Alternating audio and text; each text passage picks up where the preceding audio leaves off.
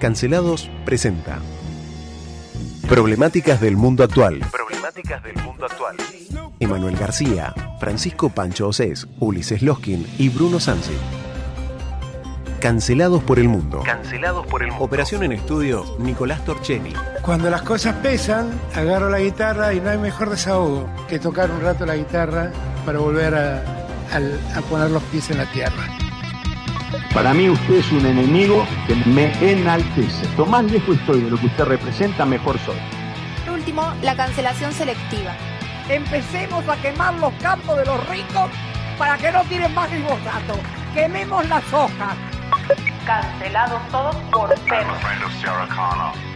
Yo voy a barrer a los ñoquis de la cámpora que nos quieren dejar como parásitos en el Estado. Mr. Gorbachev, tear down this wall. I'll be back.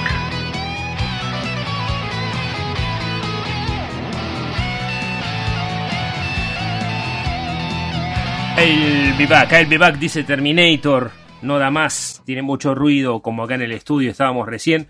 ¿Cómo está, señor Loskin? Doctor Ulises Loskin, ¿cómo está usted? Pero bien, muy buenas tardes Bruno, buenas tardes Nico, buenas tardes a toda la audiencia. Acá un jueves más. Un jueves más. Hoy tenemos un problema espectacular justamente con Nico Torcheri, que está en el comando de la Enterprise. Acá estamos por tener un choque interplanetario este, y un choque secreto tenemos hoy. Porque ¿Secreto o discreto? Eh, antes era secreto, ahora es discre secreto, porque te voy a explicar, vamos a hablar un poquito de historia hoy. Hoy tenemos el día de cancelados por el mundo, es nuestro noticiero, pero editorializado. Así que trajimos dos invitados espectaculares, dos invitados más o menos secretos. ¿Sí? Tenemos a dos masones sentados en la mesa. Así nomás te lo digo. Mirá vos, qué calidad. ¿Qué calidad? ¿Por qué pedías el tema de la flauta mágica? Contame. Ah, Estaba. Sí, bueno, Eh, contame. No, Estamos hablando de Mozart y Claro. de una famosa ópera que yo tuve la oportunidad de ver en el auditorio de la Ópera de Berlín. Mirá, no, no tuve la suerte de esa. Sí, sí, Ahí sí, está. sí. Ahí estamos escuchando. Ahí La estamos escuchando. mágica, mágica, sí. Música supuestamente, acá los que saben un poco más, música supuestamente masónica, inspirada en los rituales, bien. Y pasa que la masonería 1791, ¿sí? Fue escrita en secreta. 1791, en aquel momento. Se la agarraron con Mozart, ¿eh? sí, por Porque supuesto. parece ser que en esta ópera mostraba simbología secreta y fue poco discreto. En una época en que ser masón era muy peligroso. Sí, era controvertido. era controvertido. Ahora le contamos enseguidita de qué se trata esta cuestión de la masonería, disfrutamos un poquito de la ópera y le contamos dos o tres noticias que tienen que ver con el tema que vamos a abordar hoy, que es nuestra sociedad, las libertades, los reclamos sociales, el amor al conocimiento, la democracia y el respeto entre los pares. Hoy tenemos un día muy editorializado, así que anda contándome Ulises qué noticia te trajiste. Yo mientras Bueno. tanto veo si hay alguna de último momento. Una de cómics, De cómics. Sí. Mm. de cómics cancelados. Mirá si tendrán Mm. tiempo algunos que cancelan un cómic, ¿no? Un cómic que es Mouse, pero Mouse, Mouse. no como eh, escrito como en inglés, sino en alemán, ¿sí? O sea, en alemán. sí, Mouse, eh, así como se lee. De Eh, Art Spiegelman. Exactamente. es en un condado de Estados Unidos, es una novela gráfica justamente.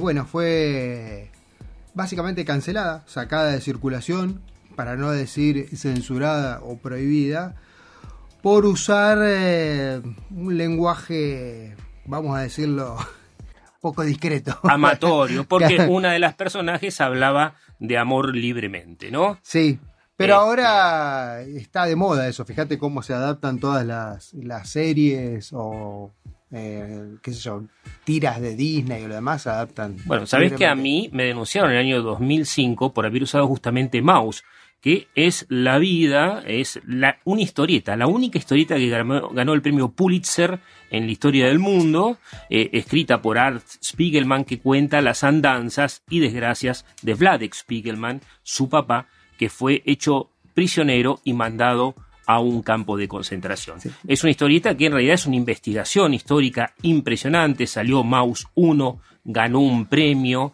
eh, que yo te decía recién, el Pulitzer, y después salió la segunda parte.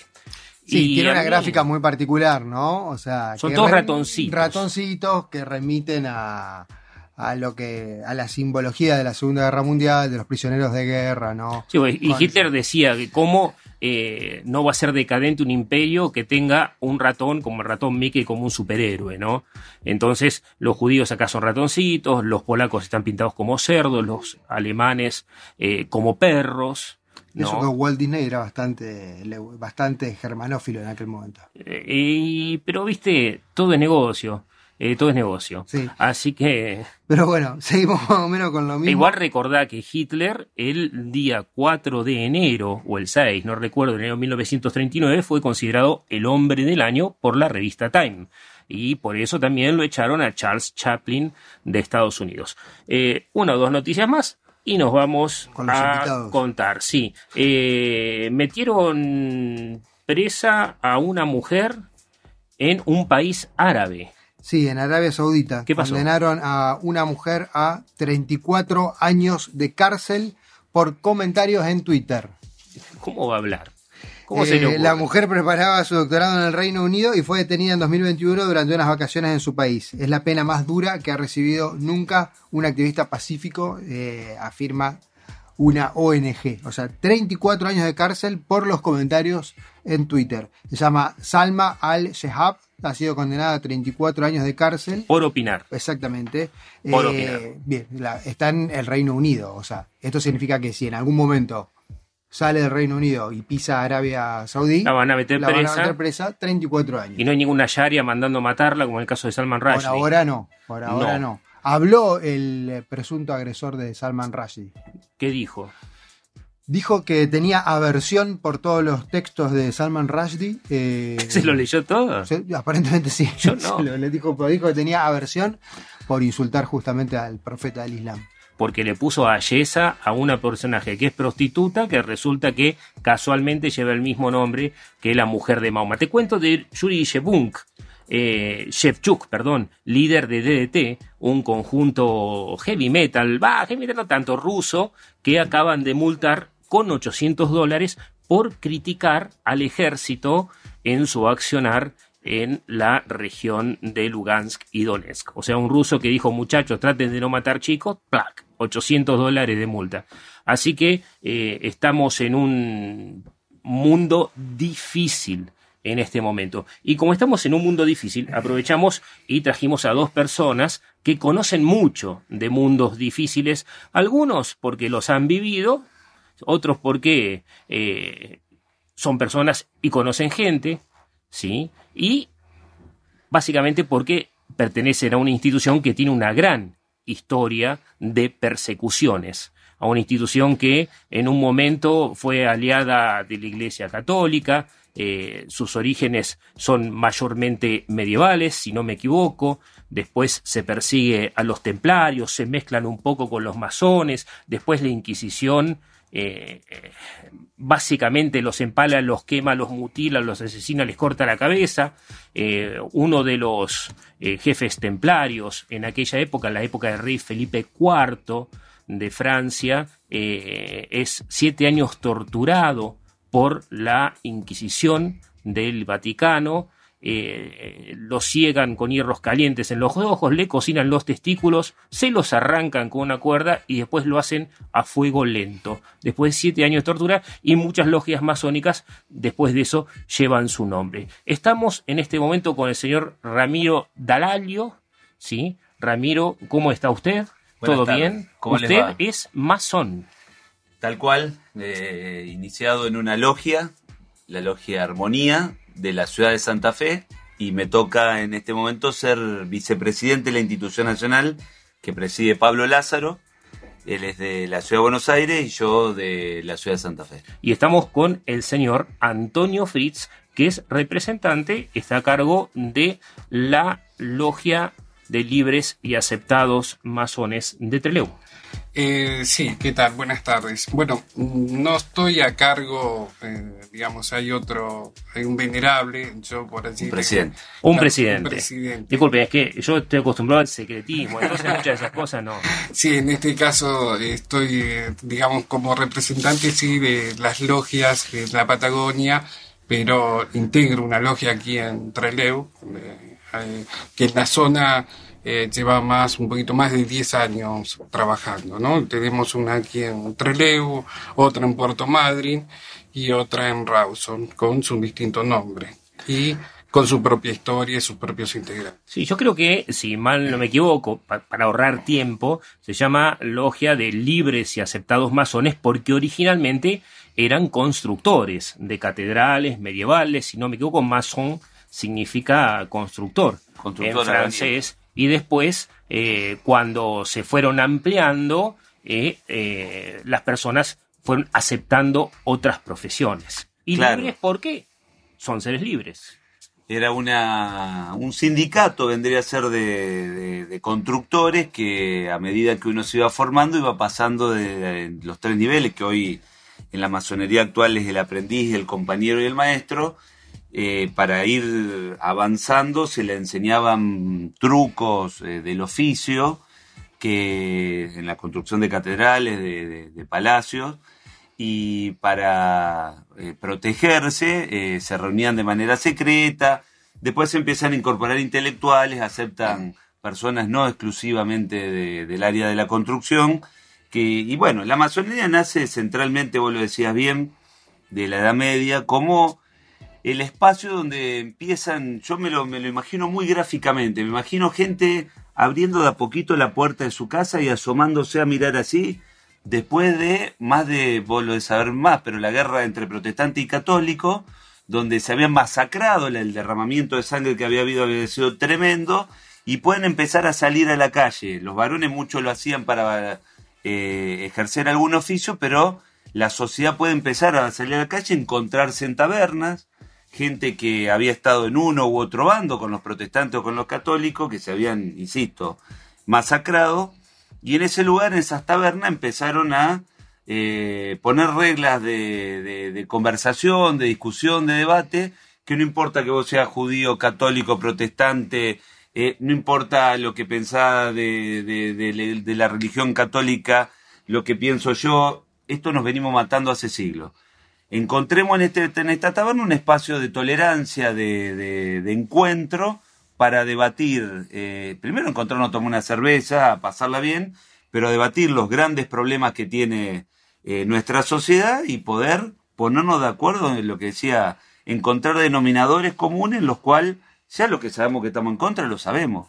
Vos sos católico, yo soy protestante, eh, lo que sea, esto ya Pero- lo sabemos. Pero encontremos cosas en las que estamos de acuerdo y podamos empujar los dos juntos para, para adelante con eso. es muy, muy abierto lo que decís, pero no era como se pintaba en aquella época, ¿no? Eso era lo que charlaban en secreto. Tal cual en secreto, En en las tabernas donde nacen, eh, en esas primeras tabernas, las logias, dicen, si esto que yo estoy diciendo ahora, 1717, eh, lo digo en la calle, me fusilan. Entonces, manteniendo esta, este secretismo, secreto, claramente, eh, empecemos a encontrarnos de manera eh, regular para, y sumemos más gente, yo sé que hay gente que, que es más liberal, más conservadora, pero que está de acuerdo en, un espacio común empezar a discutir estas cosas, más gente de tal o cual religión, gente eh, que ha estado, no está involucrada en la guerra de la cual salimos. Bueno, esto trasladado a hoy eh, es lo que significa para lo, lo que le llamamos la masonería del siglo XXI. En un país, en un mundo, vamos a hacerlo más, porque es un noticiero, internacional, donde se te censura una historieta, se te manda en cárcel por opinar, los fanatismos sobre los cuales hay eh, en este momento religioso, donde eh, mataron a, a los titulares de una historieta, Charlie Hebdo, por, por hacer dibujo de Mahoma, y un montón de situaciones eh, que incluso mismo acá en la Argentina, de religiones y también de partidos políticos donde se fomenta y se estimula eh, la grieta, el fanatismo. Nosotros venimos a plantear algo que nos parece interesante no somos eh, para nada soberbios, nos parece interesante, no es la solución a todos los problemas del mundo, que es encontrémonos en un espacio peronista, radical, socialista, comunista, independiente, apolítico y apartidario. Eh, católico, judío, protestante, no religioso, ateo, agnóstico, y como te digo, donde sabemos que en la calle nos encontramos y pensamos exactamente lo contrario. Aparte somos adversarios declarados en la calle sobre estos temas. Bueno, ya sabemos en todo lo que estamos en desacuerdo. ¿Qué podemos trabajar juntos? Una ley, por ejemplo, que, que sé que te interesa que lo charlemos, una ley de medio ambiente. ¿Estamos ver, todos de acuerdo que el medio ambiente es importante? eso, porque- de derecha, izquierda, peronista, radical, judío, protestante, lo que sea. ¿Estás de acuerdo que el medio ambiente es importante? Bueno, sobre eso Los masones trabajemos juntos. propusieron una ley, en realidad son autores de varias leyes de la historia argentina y de casi todas las constituciones latinoamericanas, eso debemos decirlo, porque se manejaron en un nivel supranacional en una época en que los monarcas eran tiranos. Y a veces la iglesia los perseguía, a veces los perdonaba, a veces negociaban, pero bueno, hay muchos tipos de masones. Te decía, Ulises, vos sabés seguramente bastante esto, muchos argentinos ilustres fueron masones. ¿A quién recordás vos? Desde el gran Domingo Faustino Sarmiento, y ahí aumenta mi contador de enemigos eh, en adelante, eh, desde, bueno... Che, eh, ¿Roca no fue masón? No, No, Roca no, fue el Roca no. presidente más laico de la historia de Argentina y paradójicamente no fue masón. Y, y Sarmiento, que hizo Ulises, además de, de ser de los próceres, de los 16 presidentes que nuestra república ha tenido masones, eh, fue gran maestre de la Gran Logia Argentina. Grado 33. Grado 33, pero aparte gran maestre, presidente de la institución a nivel nacional de la Amazonía, no, qué sé yo, hay muchos de los 14, de los 16 presidentes que eran masones que tenían una pertenencia pero no se dedicaban a la vida institucional de la masonería. Iban a la logia, trabajaban, volvían a su casa, la semana siguiente volvían. Sarmiento además se dedicó, de hecho renuncia a la presidencia de la Gran Logia y queda otro conocido personaje de la política argentina que fue Leandro N. Alem, como presidente, que era su vicepresidente, mirá la fórmula era Alem, Irigoyen, perdón. Sarmiento, eh, Alem la fórmula. Eh, Irigoyen también era masón, otro de los presidentes masones, pero no se dedicó nunca a la vida institucional de la masonería.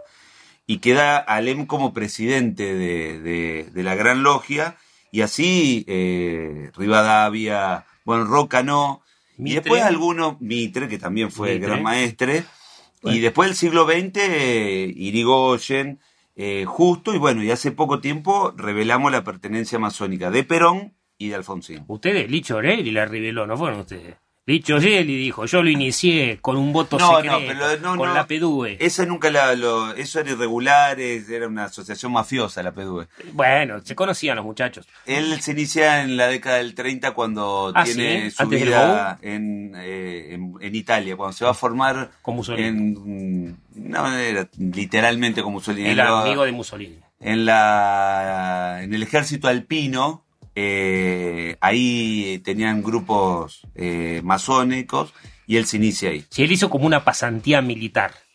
¿no? Sí. Él fue una especie de pasante en épocas donde algunos secretos de guerra se compartían y también algunas Y el último, cuestiones estratégicas. y el último Alfonsín que, poco el año que viene se cumplen 40 años de la recuperación. Mira, de yo la verdad que tengo de los masones históricamente muy buenos recuerdos. Sí, digo históricamente, ¿por qué? Porque estuvieron en la independencia de Estados Unidos, estuvieron en la Revolución Francesa, estuvieron en la liberación de América, en un todo, aunque no todos de acuerdo, crearon la ley 1420, la ley 1420 de educación fue eh, un producto de una discusión dentro de masonería o me equivoco. Tal cual, de- hecho es una logia que se llamó la logia docente, que hace poco tiempo volvió a funcionar, nosotros le decimos levantar columnas, volvió a funcionar, la logia docente, eh, la presidió Alem a esa logia, y lo que tuvo de trascendental, yo creo que la Argentina es anti después de esa ley, y si a Ulises lo iban, para mí es anti después de Sarmiento la Argentina. Eh, la logia docente forma eh, un, cuerpo legislativo que terminó llamándose el 1420, que le implementa Roca, de educación pública, laica, eh, gratuita que, y obligatoria. Que el hijo, eh, que esto es lo masónico, el hijo del inmigrante, no importa el color de su piel, la religión que tenga y el estado económico que tenga, todo guardapolvo blanco adentro de la escuela a combatir ese 85-90% que había de analfabetismo. Eso es lo más masónico, te puedo decir yo, que queremos trabajar nosotros en el 2022 en cosas similares, hoy no se puede en algo tan trascendental, pero en cosas similares que, que le cambien la vida a- al conjunto de los argentinos. Todos juntos podemos, eh, en la- después lo, fuera de la logia, los que son de uno y otro partido se pelean, uno los ve por televisión en la Cámara de Diputados, en la Cámara de Senadores, enfrentarse, porque ideológicamente están enfrentados y la arena política es para eso, para confrontar ideas. En la masonería para debatirla en un tono de tolerancia entre hermanos. O el que está al lado lo considera tu hermano, no le decía hermano eh, porque sí, lo considera tu hermano. Le prestaba una atención especial cuando está diciendo eso que vos lo escuchás en la televisión, decía en TN o en C5N, lo miré y decís, ¿qué está diciendo por Dios? Esto es lo contrario a lo que yo pienso. Lo dice en la logia y vos estás con otra actitud, otro temperamento, escuchando a tu hermano que está diciendo eso y decís, ¿no será también esto que yo digo lo otro? Y no te digo que se levantan los dos, nos levantamos los masones diciendo, con este que pienso exactamente lo contrario, ahora estamos de acuerdo y salimos a hacer ronda en la plaza pública. No, pero entendemos que es ese posicionamiento ideológico, ju- jurídico, religioso, lo que sea, que es antítesis de lo que yo pienso, es válido también y es legítimo. Y yo puedo encontrarme en este espacio, confrontar esas dos visiones eh, antagónicas y formármela a mí con esa visión que tiene eh, aberrante si yo lo miro en el mundo exterior, pero que en la logia lo entiendo de, de dónde parte, de un posicionamiento ideológico, espiritual de esa persona, y en el mundo después profano que le decimos en el Congreso, en la calle, afuera, podemos eh, consensuar eh, esto que te decían. ¿Qué Más que estamos en mundo desacuerdo? profano, mundo afano, porque congreso, Sí. política.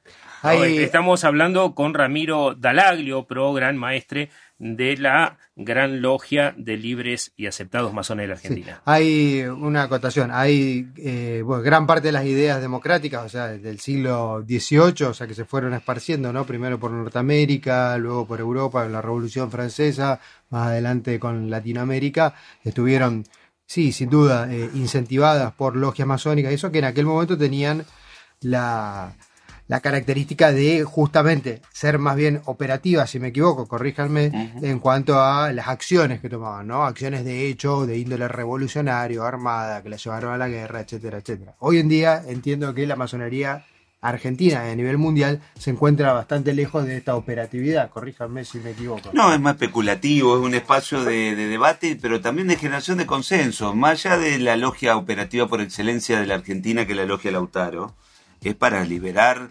Argentina, Chile y Perú, concretamente, conformar un ejército, es la logia que, forma y, y idea San Martín.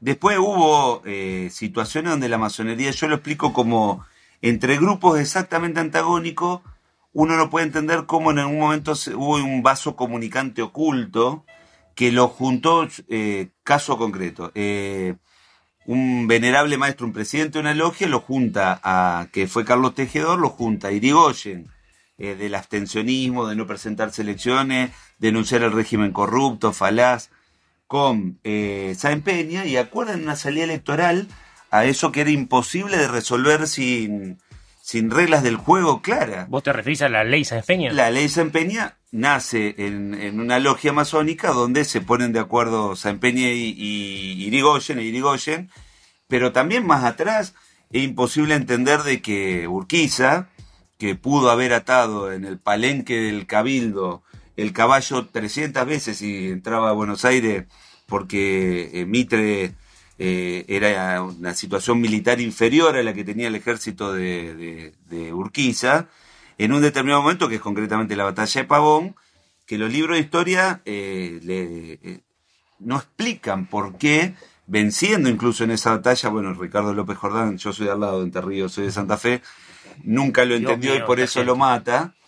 Eh, pero eh, lo que hay concretamente está documentado es una tenida de Unión Nacional que nuestro primer gran maestre de la historia de la Amazonía Argentina, que es Roque Pérez, lo junta a Sarmiento, a Sarmiento, a pero fundamentalmente a Urquiza y a Mitre, y acuerdan la Unión Nacional, porque esto de seguir guerreando de manera indeterminada, eh, ni el puerto iba a andar, ni el interior iba a crecer, ni nada iba a suceder. Y bueno, Esa tenida es por la cual se retira la batalla de Pavón y se eh, termina desembocando en la constitución que se hace en la ciudad de Santa Fe.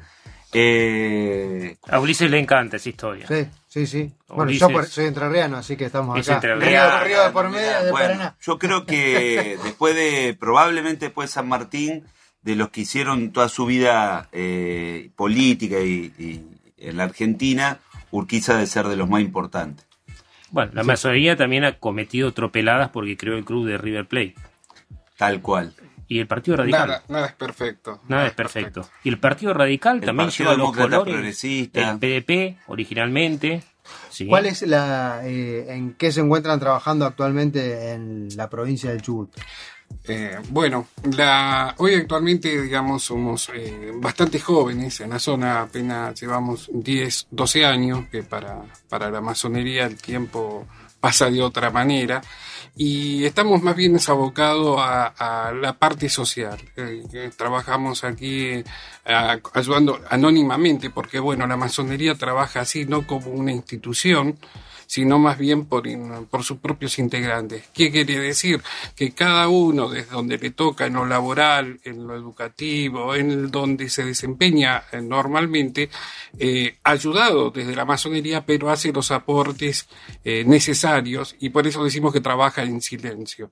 Es allí que desde el hogar de niños, escuelas, constantemente estamos abocados a la parte social. No significa que no estemos trabajando en otras áreas, pero eh, en este momento, digamos, si hoy eh, nuestro principal caballito de batalla, por llamarlo de alguna ma- manera, es lo social. Ahí, ese es el perfil.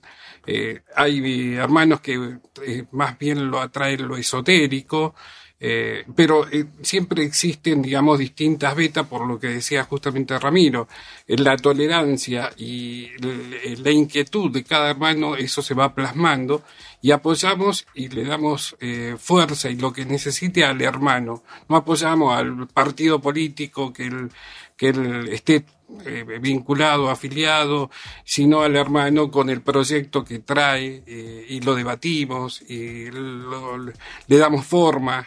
Y así fue que trabajamos en la pandemia, hemos trabajado muchísimo, desde entregando alimentos, masca- eh, máscaras, eh, realmente ha sido una época, y la pandemia nos, como a todos, nos marcó mucho y creo que fue allí donde por allí las logias operativas que se dedican puntualmente a algo específico han trabajado en todo el país. Y aquí en la zona eh, hemos hecho desde escuelas, hospitales, hemos estado constantemente que tenemos un representante digamos, de la parte filantrópica que le llamamos nosotros, eh, pero siempre todo atrás con aportes de nuestros bolsillos, porque esto es importante decir, no tenemos subsidio, todo sale de nuestro, de nuestro y a veces eso significa eh, eh, todas las semanas, es decir, desde alimentos y demás. Creemos que por allí pasa, ¿no? Eh, nuestro gran enemigo actualmente es la intolerancia y la posibilidad de pronto aceptar al otro distinto. Y en eso eh, la ayuda, eh, como quien dice, a algún lado no importa quién, sino quien la necesite. Y allí es donde por allí el- es el perfil de la zona. ¿Dónde, dónde observan la intolerancia eh, hoy en día en el normal cotidiano?